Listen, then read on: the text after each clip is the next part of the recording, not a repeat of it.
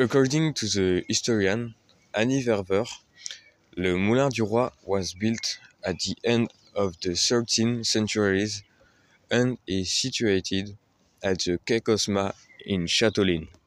The name of the mill is Le Moulin du Roy, also the Mill of King, because it belonged to the King of France during the 16th centuries.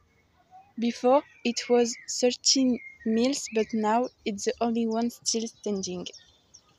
This factory was modernized in 1880 and bought by the Brusier family. It was electrified in 1887, a big change for the mill because before it used water from the canal that crossed it. With these new facilities, it will become a flour mill. The difference between a mill and a flour mill is the production quantity and technique, which is industrial with a flour mill and artisanal for a mill. In 2010, the Tremlin brothers let the mill deteriorate and in 2017, the city had to take an order of imminent danger. The town is forced to replace the owner in 2018 and the mill will no longer be used.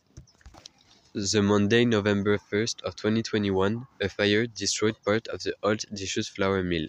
We don't know yet the cause of the fire, but some think that it's due of squatter of the fermentation of bags of corn.